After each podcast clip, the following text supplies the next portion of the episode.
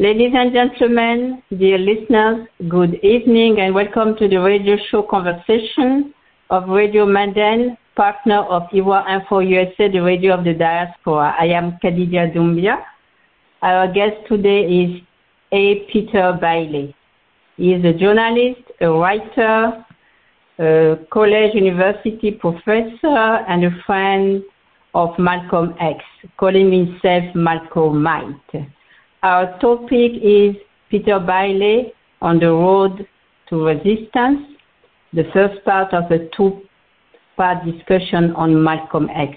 Good evening, Mr. Bailey, and thank you to have accepted our invitation. Good evening, and thank you very much for inviting me. Okay.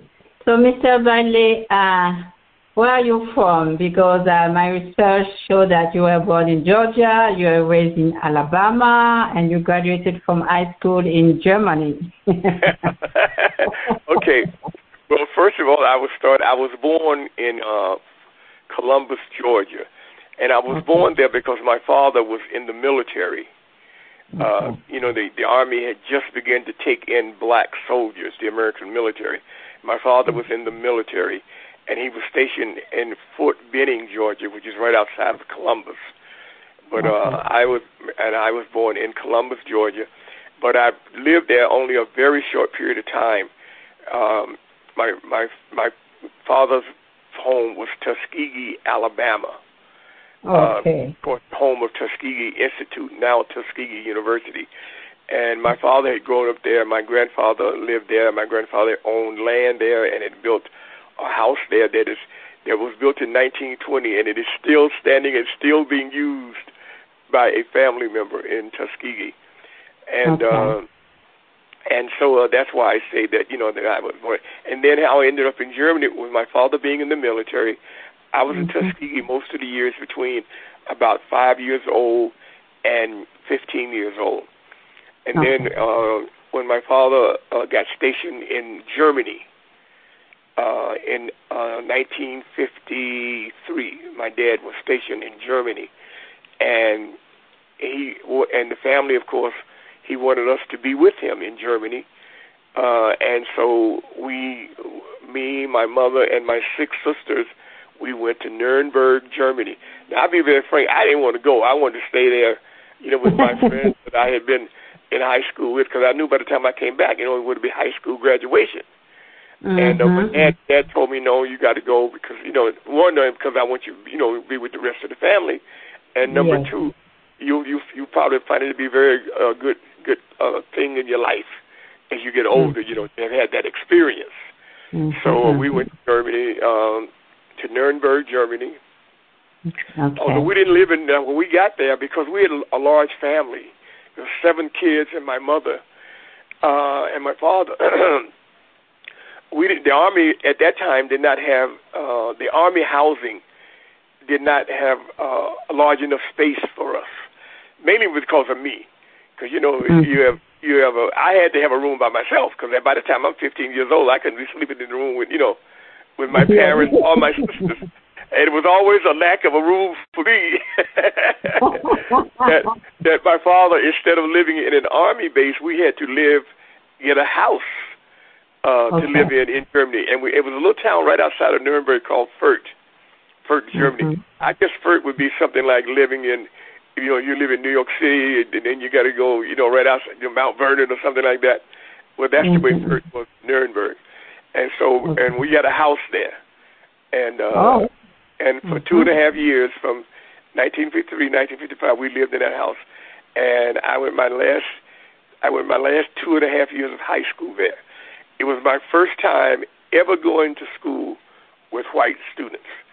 Uh, now, and, and this was not a German school. Now, this was a uh, a school for children of military personnel. That's what it was mm-hmm. built for. So most of the students in the school, of course, were Americans. They were the children of of military personnel. Mm-hmm. And when I got there in in, uh, in the middle of my sophomore year, I go into my sophomore class, and there's not a single black person there. I'm the only one. And then in my oh. junior class and my senior class, I was always the only black student in all three of those classes that I had while I was there. and it was that was complete new to me because I had never gone had anything but black classmates my entire life. uh, but you know, and I'm sure it happened many. But I was I was also an athlete. You know, I played on the, the football team and the basketball team and the baseball team, and uh, and I ended up uh, being the my junior class. I was the treasurer. Um, voted to be treasurer of my junior class which is I, I regret to this day. I never I made up my mind. After that, I will never be treasurer of any other organization as long as I live, because you know you're responsible for other people's money. You know. And uh, and I so I went through. You know, I didn't want to go through that, man. I, I remember going all having to keep account of this and account of that, man. That was a, it was a chore. I did not regard that as a as a as a great experience, except that it taught me don't ever accept any position as treasurer of an organization. And then in my senior year, again, the only black person in my class, I was voted president of my senior class. Okay. So uh, Good. and then uh, I graduated in 1965, June. I'm sorry, June 1955. Then mm-hmm. in uh, August of 1955, late August, my father was stationed back in the United States, and okay. uh, so we came back to uh, the mm-hmm. United States after you know shortly after my graduating from high school. Now mm-hmm. at that time, you know, I'm from Tuskegee, which of course is the home of Tuskegee University. It was then called Tuskegee Institute, which is the mm-hmm. you know the black college founded by Booker T. Washington, mm-hmm. and uh, and uh, so of course that's, everybody automatically thought that's where I was going to go to college, mm-hmm. and I didn't really want to go to college there. You know, I wanted to go somewhere else, and yeah. uh, you know, and uh, so uh, uh, I decided, you know, here's what I'll do. I'll join the Army, go in the Army, get my military service out of the way, and then get the GI Bill, you know, which, mm-hmm. which paid most of the money for going to college when you got okay. out. So I joined the military in January of uh, 1956. Okay. About six months after we got back, I joined the American military and and I I got such high grades on the the entrance test that they sent me to San Antonio to where I finished my first basic training. Then they sent me to San Antonio camp out in Texas to be uh, mm-hmm. to learn to be become a medical corpsman. So I went out there and, and, and, and so I spent my two and a half years in the military as a medical corpsman. And by the way, uh, that was by December of 1965. I remember that was we had just come back. I was back in Germany again. oh, wow, okay. I told I tried to get them. I said, don't send me back to Germany. Let me go to maybe Japan or somewhere. But they sent me mm-hmm. right back to Germany, and I ended up spending another two and a half years in Germany. So between ages 15 and 20, uh, I spent most of that time living in Germany.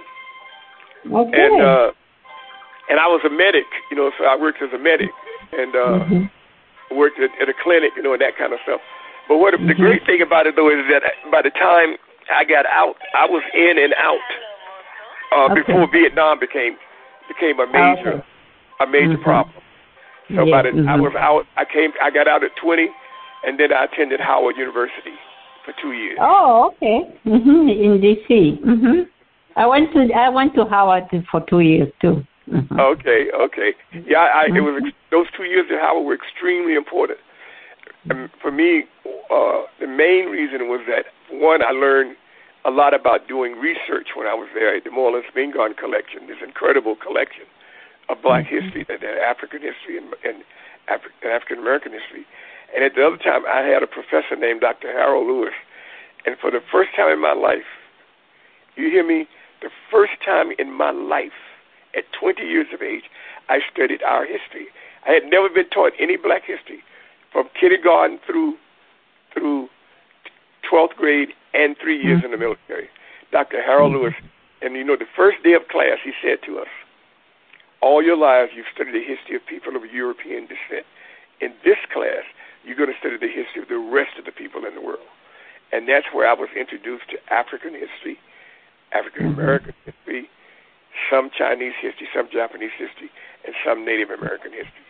That was the wow. first time in my life, and that had a lasting impression on me. Okay, and I truly so, believe that I truly believe that that experience also helped mm-hmm. me, made me open later when I met Brother Malcolm.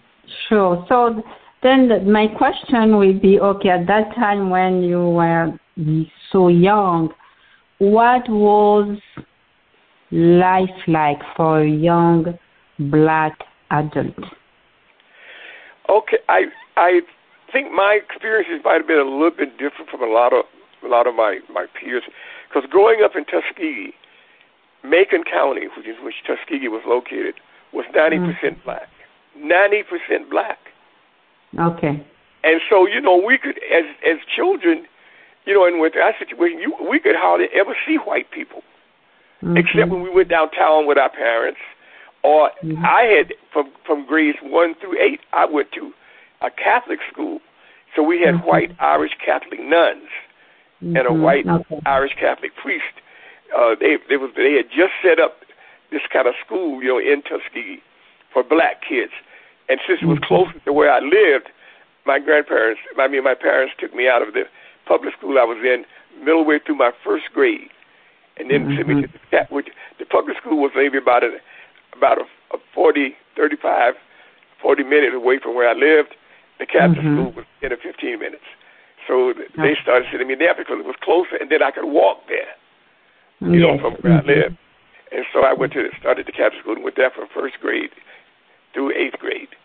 Uh, okay. I came the second half of my first grade year, and then they mm-hmm. put me in the next year. They put me in the second grade, so I only went a half a year of first grade, and they put me in the second grade uh, the next year.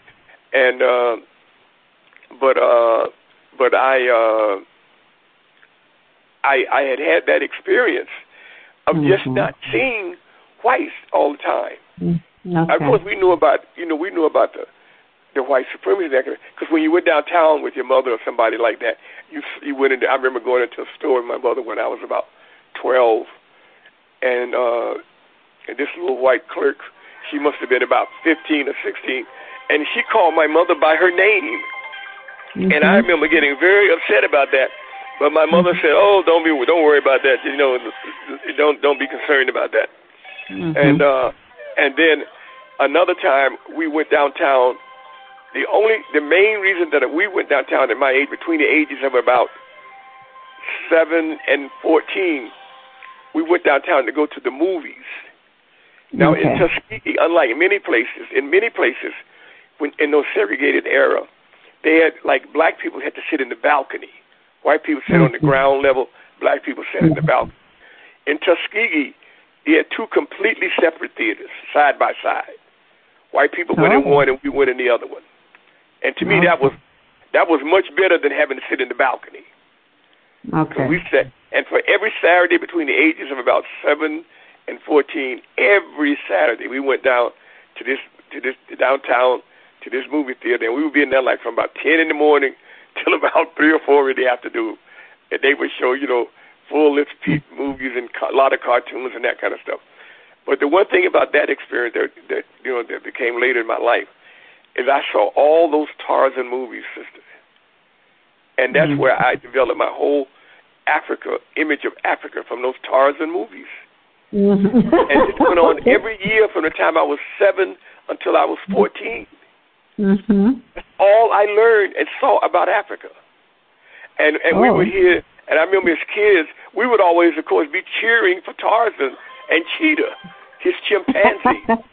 you know, we would be cheering for them in the movie, mm-hmm. and uh, and uh, I remember that, uh, and we never thought about it. You know, mm-hmm. it, it it never occurred to us how ludicrous this was. And yeah. and when we did see the Africans in the movie and uh, and they spoke to each other. Well, they spoke to each mm-hmm. other in their you know in their language, and we would mm-hmm. laugh at them because we thought they couldn't speak English. Mm-hmm, so we would mm-hmm. laugh at the Africans mm-hmm, uh, when they were speaking in their own languages, and that's when I that was and it was later. I of course I'm not thinking about that at that age. You know, we yes, just yes, but I did do one thing for us though. When I was a kid growing up in Tuskegee, there were two things you better not call anybody if, unless you want to fight. Mm-hmm. You may call them an SOB or some other, you know, name. Mm-hmm. You might have a fight. Mm-hmm. Now, but if you wanted a sure fight, you call somebody black or you call mm-hmm. somebody African. Mm-hmm. That was a sure fight. Yes, and I have a question about that um, because I went to this conference one time, and this African American woman is married to an African man, Mhm. and she said that when she was growing up, it was so insulting to be called an African. So where that where did that come from? That because I, I don't know about. I know I'm talking about that. Remember now, I'm talking about all we knew about Africa as children. I'm talking about now as Mhm. children. All we knew about Africa as children was what we saw in those movies, mhm. and we considered them to be like they couldn't speak English because they would speak, Mhm. but they spoke to each other. They spoke in their own languages. So we said, "Oh man, they stupid, they dumb, and they they didn't Mhm. wear nothing but these little you know things around the middle body. You know, they never had on any Mhm. clothes except the you know around the you know to protect the you know the private parts. And Mhm. and so to us, this was Africa, and we did not Mhm. want to be identified with that. Mhm. And and, this, Mhm. um, and and this is now I'm talking about children. Now this is a theater full of everybody in that movie theater is is a young is a young black child like me. Mhm. And that Mhm. became our image for years. This was pounded into our our mentality. And so of course when we got older, uh and, and that stayed with many people. Now it didn't stay with me. Like I said, once I went to Howard at age twenty and I Mhm. Dr. Carol Lewis introduced me to African history. But then I, I got rid of that. But some people they still had that that whole thing because they they knew nothing about Africa except what they saw in movies and it was Okay. always something they looked, you know, they, they were looking down and like they didn't, they couldn't speak English and, and they didn't wear no Mhm. clothes and they, you know, Mhm. I mean that was the image of Africa that that Mhm. that that even that that I didn't get rid of until I went to that Howard University class at 20. Mhm. But a lot of people did not go to those kind of classes, so they Mhm. still had that image Mhm. Mhm. until until we started hearing about and and and, and, and you know you know you know the, uh, in, in Nkrumah basically, I think more than anyone else he helped to change that image. Kwame Nkrumah of Ghana, President Kwame Yes. Nkrumah of Mhm. Ghana. Mhm. Uh, Yes, he was absolutely. beginning of having to change that that image of Africa that had been Okay. pounded. That's uh, we call, now we call it for we understood that as what it was. It was psychological warfare. Mhm. And uh, So- and and like I say, Yeah. man, if you call somebody, if you wanted to fight for sure, you call somebody African or you call them black. and you were going to have a sure fight.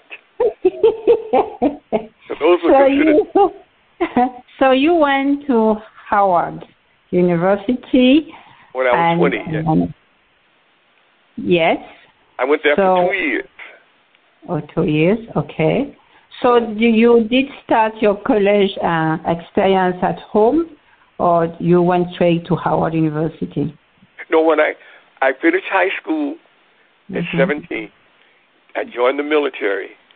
Mhm. When I when I well, of course while I was in the military, the University of Maryland had those courses you could take, you know, Mhm. military personnel. So I took some of those University of Maryland courses while I was in, you know, in the military. All and of right. course that Mhm. helped that helped me when I got ready to get out. That helped me to get I went and I always wanted to go to Howard.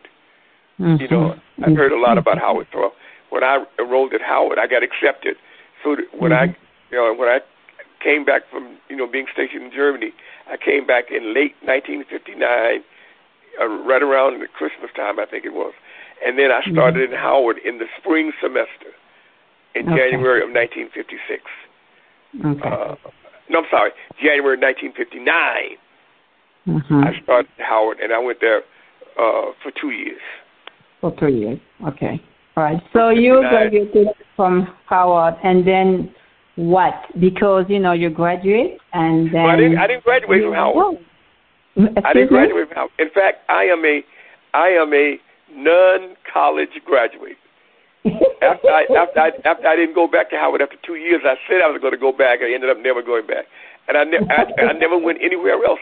I took some university courses when I was living in. If I moved, I um after my second year at Howard, uh, I went. I was working in an upstate upstate New York at a at what they call Fresh Air Fund camp, summer camps Okay. and I had worked with you know with uh, students. And what this would do, they would take students from Harlem and other Mhm. uh, low income neighborhoods mm-hmm. uh, and and bring them for two weeks. They would bring them up to this camp in upstate New York for two weeks free. Mm-hmm. And and and I was a counselor for two summers. My two summers at Howard, I was a counselor there. And okay. and, and and we were coming down to New York City, and I had met a one of the one of the counselors also was a young woman from Harlem, and mm-hmm. and she used to tell me a lot about Harlem. At that time, you know, my image of Harlem was very negative, very mm-hmm. negative because all I heard was all the horror stories about Harlem. So mm-hmm. she told me that she lived in Harlem.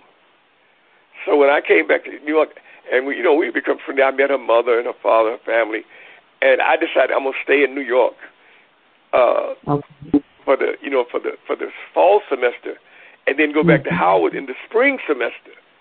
And of okay. course, I ended up never going back to Howard, and, and never graduating from any college. Although I took college courses through the years, and, and because yeah. it, and, and I'm it's it's absolutely incredible that I stayed because if I had not stayed, I would not have heard Brother Malcolm speak mm-hmm. in 1962, and that changed mm-hmm. my whole life. Of course, of course, yes. I think you know things are meant to be, and and it was already planned that you are going to stay in New York. There was a purpose. so you you I th- I won't say by accident, but you heard Malcolm X uh, speech one no, day, I'll, and then, I'll, tell you, I'll, tell you, I'll, I'll tell you how it happened. Mm-hmm. My first couple of months in New York, I lived at what they call the West Side. I think the West 80s in Manhattan. You know, in Manhattan. Mm-hmm. Because I'm telling you, I had heard these horror stories about Harlem. Oh mm-hmm. man, you get shot if you're walking down the streets. You can't. You get mm-hmm. robbed. You. I mean, I was scared to death of Harlem. Mm-hmm. I want to know. I wanted to know part of going there to live. So, even though my my my girlfriend that she was living there, but I feel as though y'all just because y'all living in this tall brown, you know, this tall apartment building, you know. But other than that, mm-hmm. that was my whole attitude. But then, uh, a friend of mine that I had met in New York, uh, he told me he said, "Listen, my mother's my mother's boyfriend has a house has, no, I'm sorry, has an apartment in Harlem, an eight-room apartment on 142nd mm-hmm. Street in Harlem, and he wow. is sick. He is sick, and he has to move to Arizona for health reasons, mm-hmm. and he mm-hmm. has a three-year lease on that apartment, and it still has. I'm sorry, he just moved in, and he mm-hmm. signed a three-year lease. So if you want to, you can you can you know you can move to Harlem and have that apartment. Mm-hmm. And of course, I'm saying then I heard what the rent was because they had rent control in New York in those days. Mm-hmm. Landlords only charged so much rent. This this man was paying fifty six dollars for eight rooms. Wow! I said for that kind of rent, man, I'll I'll move anywhere. so I moved. To, I moved. I moved to Harlem. This this this apartment. I moved in. Mm-hmm. I remember on a Saturday night. I'm mm-hmm. sorry, on a Friday night, and the next day was a Saturday. So when mm-hmm. I got up, a friend of mine who had been helping me, you know, get my stuff into the apartment, we mm-hmm. decided that rather than unpacking and all that stuff, why don't we just why don't we walk down uh, Lenox Avenue, which was it's now called Malcolm X Boulevard, but then it was called Lenox Avenue, and I was mm-hmm. between Lenox and Seventh Avenue. Mm-hmm. And Seventh Avenue, of course, is now called Adam Clayton Powell Boulevard. So, so we we we came out and we walked down Lenox Avenue, and we got we were going to walk to 125th Street. We were on 142nd Street. We decided we were going to walk to 125th Street and just see about the, this Harlem we had just moved into, this community that we were scared to death of. and uh, so we walked down the streets and we were looking at people and everything. You know, I mean, yeah, I mean, we, we must have looked like two idiots. You know, we, we were looking and and uh, and we got down to 125th Street, and uh, so we decided, well, let's walk a little bit further. Mm-hmm. So we mm-hmm. decided to walk further. So when we got down to 116th Street mm-hmm. uh, and Lenox Avenue, we saw a crowd gathering, and we said, well, what's going on? And they said, Malcolm X is going to speak. Now, at that time, I had just barely heard of him. And what I had heard had been all negative. Oh, he mm-hmm. he practices, he preaches violence, and he hates mm-hmm. white people, and this and that. This that's all I had heard. Mm-hmm. And uh, so I said to said to my friend, I said, why don't we let's see what he got to say. Mm-hmm. You know, this is what he, what he got to say.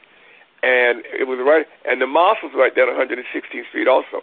But he was speaking across the street. They had a very wide sidewalk, and that's where they were mm-hmm. setting up for him to speak. So uh, we we stood there, the crowd, maybe about 1,500, 2,000 people standing there. Eventually, and he began to speak, and that brother spoke, man. I'm telling you, he spoke almost three hours. Wow! By the time he finished, I was already I I become a Malcolmite because I had never heard anyone. I was 20 at this time. I was 24. Mm-hmm. I had never heard anyone talk about race in this country with such clarity, knowledge, vision, wisdom, and truthfulness. I never heard it. And and the and the thing more than anything else that stood out to me is that Brother Malcolm was the first person that I had ever heard in my life who spent at least of that speech. He spent at least 35, 40 minutes of it talking about attacks on the mind. I never heard that concept before. Attacks mm-hmm. on the mind. And and and then when he went through it, then I began to think about, oh, those that I was watching as a child in Tuskegee, those were attacks on the mind. Mm-hmm. And I began to see a lot of stuff, the history that was being taught in schools, the history that I was being taught when I went to that school in Germany where I was the only black kid in the class. I remember the, a lot of that stuff. I had problems with it, but I didn't know what to say. I just had to listen to it. But they were, that was attacks on the mind. Mm-hmm. And a lot of other things that went on that were attacks on the mind. And um, by the time he finished, man, I said, "That's it, man." I, I began wherever he spoke, anywhere in the New York City area, I was there.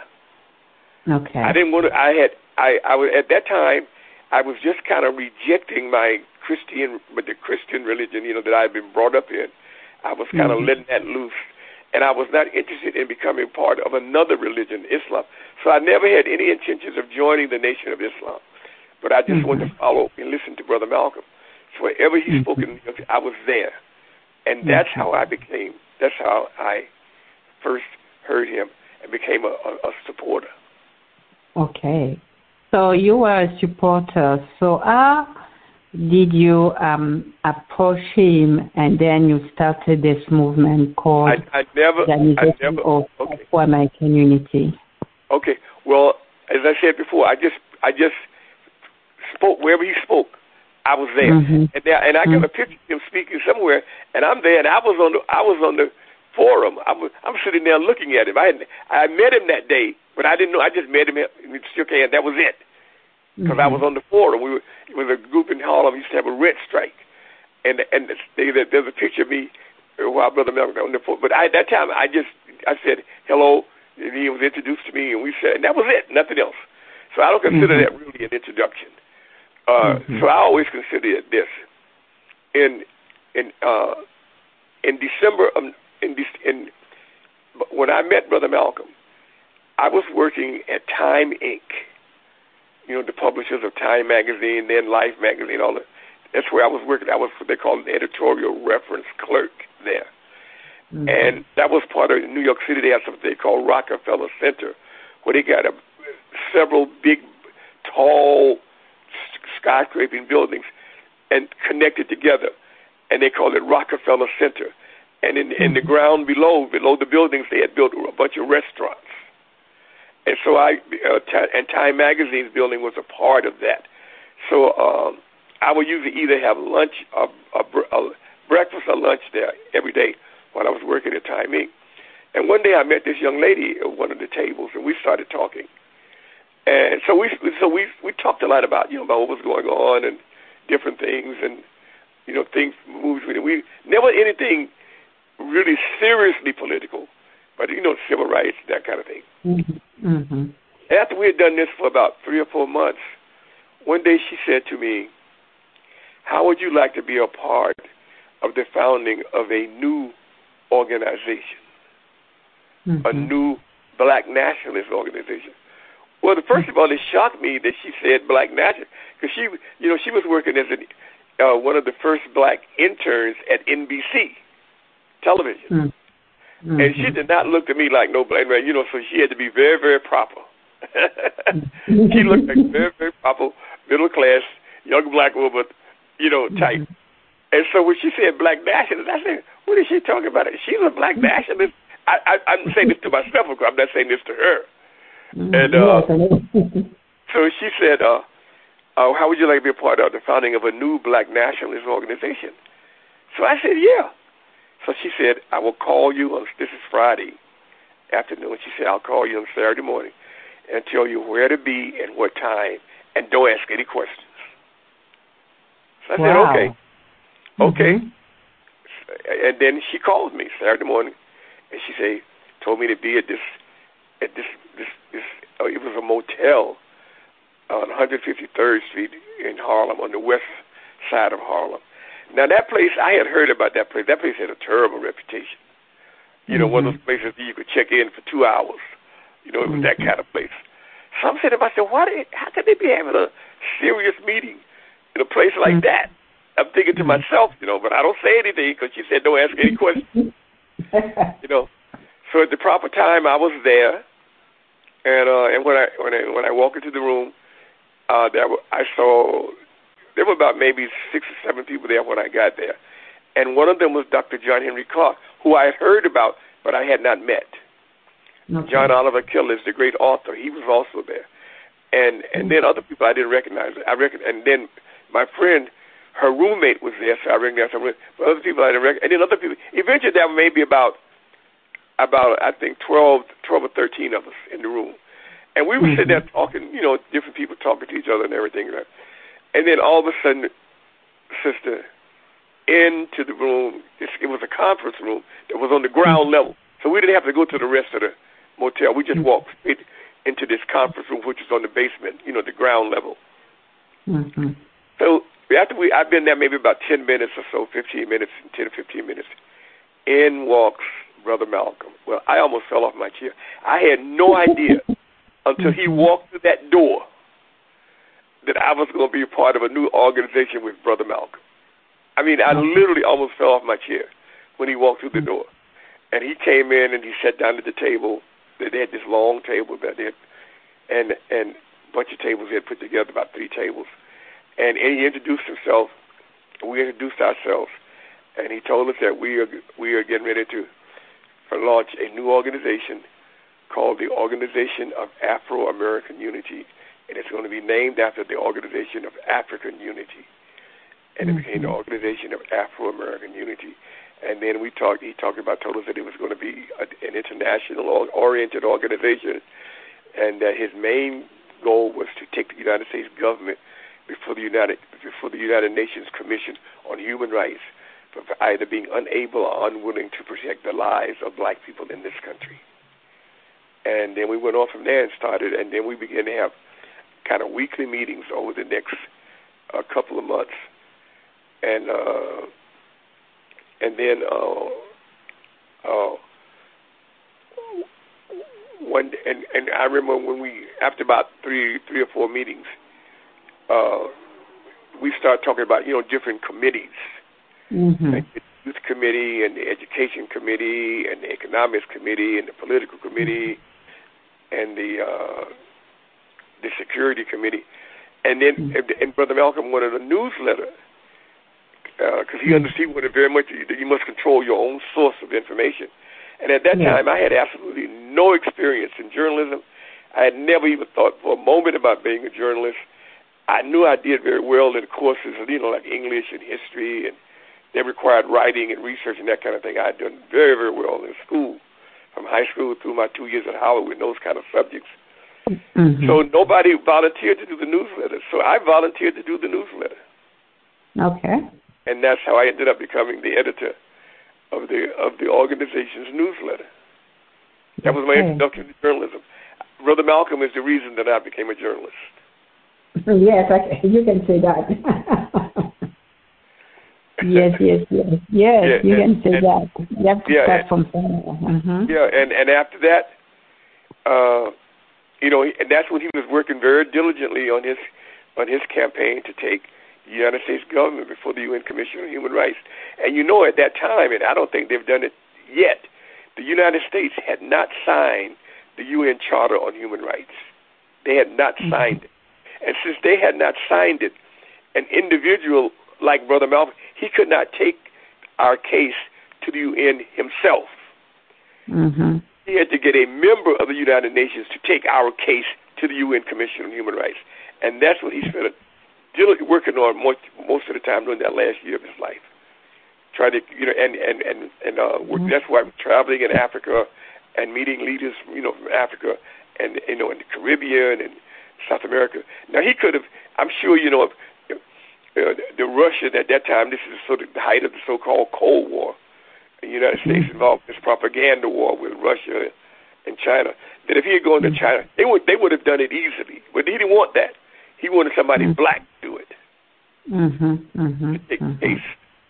And uh, so he, he spent yes, his time I, working I with, a, and trying to convince. Okay, you know, I have a question. And African countries. Um, okay, and sorry, I have a question. I mean, huh? I have a question. You have this okay. movement. Um, uh, how did you um, attract people to to join you? Because you have the board, you have all those commissions, but you need people to to to join the movement.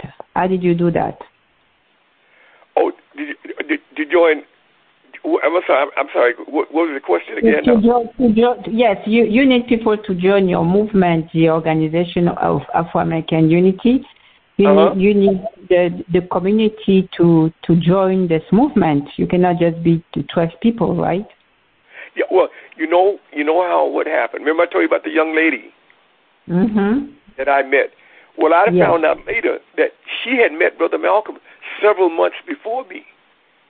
Okay and she had gotten to know him. She and a friend of hers, they were she and her roommate had gotten to know him, and and and and and and they were like, you know, these were very very, you know, middle income uh young women from you know middle very very middle income black families, but brother and it, but they were strong believers in what brother Malcolm was doing. And so mm-hmm. they had gotten to know him. So he had told them about wanting to start this new organization. Mm-hmm. And I guess he told her, if you know people who you think might, you know, young people like yourselves, who you mm-hmm. think might fit into something like this, you know, let me know. Mm-hmm. And that's yes, how. But, yes, but my question is, okay, you have uh, all those people like you coming to the movement, but what I'm saying is like, how do you get the crowd? How do you get the entire community to join? Well, but we never did. Okay. We what we did, we had when we began, when as I said before, the OAAU was announced publicly on June 28, 1964. Okay. Was officially announced. Well, mm-hmm. people came out to hear Brother Malcolm. Oh, okay. And we and we sent word out that that that that uh, when he spoke, even though you had very few people who joined him, when he spoke practically anywhere in the New York area, remember I said wherever he went in New York, I tried to mm-hmm. be there. And mm-hmm. everywhere I went, there was always at least five or six hundred, maybe a thousand people there. Okay. They were not ready. To, they were not ready to, you know, to, I guess to join him. Mm-hmm. But but they were listening to him. Okay. They came to listen to him. And so when he founded the organization, uh, uh, as I said before, we were you know we were meeting between January, setting up the whole organization and everything, and and and uh, uh, and he was traveling much of that time. He was traveling in Africa, you know, carrying out his mission of trying mm-hmm. to get mm-hmm. African countries to uh, take to take our case to the United Nations. Yes. Mm-hmm. So when he so, when he on June on June 28, 1964, the OAAU was announced publicly, and there were about 600 people in the audience. Okay. Every time he spoke at the Audubon Ballroom, it was always mm-hmm. full. Mm-hmm, mm-hmm. We had anywhere five or six hundred people anytime he spoke there. Mm-hmm. Not all of them joined. In fact, very few really joined, but they but they would contribute. You know, they would donate, and uh, mm-hmm. and uh, and uh, and they and they came to hear him. Yes, and I would say I would say I would say for paid members, we probably mm-hmm. never had more than about maybe two or three hundred paid members. Mm-hmm. But at those rallies when he spoke in, at the Audubon, man, it might be six hundred people there.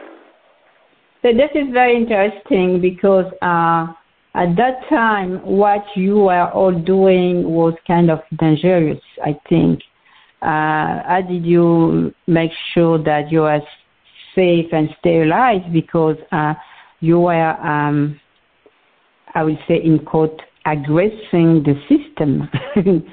so uh, just by even by just speaking, and I think that in any country in the world, doing that will um, lead to some reactions from the administration or the government. So how how did you manage to well, well, what he did, he Brother Malcolm told us at that. Remember, I told you at that first when we all met for the first time. Mm-hmm. He told us that day. He said, if you're afraid of being going into the FBI files, you should not be involved with me. Mm-hmm. That's what he told us. Mm-hmm. So we he made it clear to us at the very beginning that that we you know that if you, if you be a part of what he was doing, you're going to be in the mm-hmm. FBI files. And, and so we had to, you know, and, and, and of course we, we, we all, you know, said, okay, we understood that. Mm-hmm, mm-hmm. You know, and, and later, mm-hmm. later, I, I don't want to get off the subject, but later, when I got a copy of the FBI files, years later, there's a page in it. The very first page says, the following named people are unknown to us. And the New York City cops are now checking them out, blah, blah, blah, blah, blah and mm-hmm. and they had seven names on the list as being unknown to them at, at the time they put this list together. Guess whose name was the first name on the list? They put it in alphabetical order because my last name was Bailey. My name was first name on the list. Wow. And from then on, I was in the FBI files. Mm-hmm. And I got a copy of the files on the OAAU that's going to be in my book that I'm working on and you, and and they tell you because I was the editor of the newsletter, and they would print the. Well, we get we that that's you know that's down the line, but that's how that's how we understood that. Mm-hmm. That if you got involved, he made it clear to us with that very first meeting. If you get involved with me, if you're afraid of being involved in going to the FBI files, you should not get involved with me. Mm-hmm, mm-hmm, That's what he said to us. So I understand that. So how did you stay safe. Like you. Uh, you know what I did? Uh, mm-hmm. I was, as I said before, I was working at Time Inc. then. I just did not talk very much at, about what I was doing in around that office mm-hmm. and the people Good. that I worked with. You know, mm-hmm. you could talk civil rights, but you couldn't Mm-hmm. talk nothing about no brother Malcolm. Because Mhm. anytime his name came up, see, my job at Time Inc. was what they call an editorial reference clerk. Mm-hmm. They had what they called the bio two two sets of huge sets of files. The company files, which dealt with economic stuff, and the bio files, which dealt with individuals. I worked in the bio files. So if a writer was doing an article, let's say on Brother Malcolm, they would call down and say, "I'd like to get the files on on Malcolm X," mm-hmm. and then I would go and get the files, and then either take the files up or send the files up to that writer. Okay. And and, and of course, when it, I, I, but that's something. I, when I started, I said, man, black people, we could learn from this. What, and then what they did also, eventually, a person, if you had like, let's say again, let's say Brother Malcolm, they might have a file Malcolm X, and then they have file mm-hmm. Malcolm X, his positions on education, another file, his position mm-hmm. on this, another file, his position, you know, so they might have seven, eight files there mm-hmm. on how he felt on different issues. You see what I'm saying? And mm-hmm. when the writer called down, uh, the, who was writing, working on a particular article, he would call down and say, uh, uh, "My name is so and so, so I'm in I'm in room blah blah blah blah, and I'm writing doing an article on on uh, whoever, and I'd like you to send me their files or bring me their files." It was an incredible. I said to myself, "Boy, we could learn from this. Talk about black folks." How the way that thing was set up, man. It was it was beautifully set up, man. I had never seen anything like it in my life. working there for those that time that I worked there was extremely valuable in my and learning how to do research. Mm-hmm. You know, mm-hmm. is that kind of stuff extremely valuable, and it became valuable. We know that's is when I was working with the newsletter. Okay, so I have a question. This X, Malcolm X. This X comes from where? The X. Mm-hmm. Oh, I'll tell you what happened. When a when a person joined the Nation of Islam, mm-hmm. they would drop what they call their slave name. Okay. Their slave name. They would drop it. Mm-hmm. Then they would be X. All the males would be X. Mm, okay. And and and and then uh if they if you've been after you I don't know how long it took, but if you after you've been in the nation for a certain amount of time, then you would get a Muslim last name. Mm, or, or a, okay. I'm not sorry, I don't mean last name. You would get a Muslim name. Mm-hmm. And and and and and and and and if you had, let's say, sometimes they would have somebody maybe James 12X. You know why? Because you might have 12 people named James. Oh, okay. Mm-hmm. So they would say, like that with, with that with the brother, one of the brothers that worked with us, he was James 67X. That means that there would be 67 people in the nation of Islam with the name James. but that's how they did it. You immediately, if you joined the nation, you immediately had to drop what they call your slave name. Okay.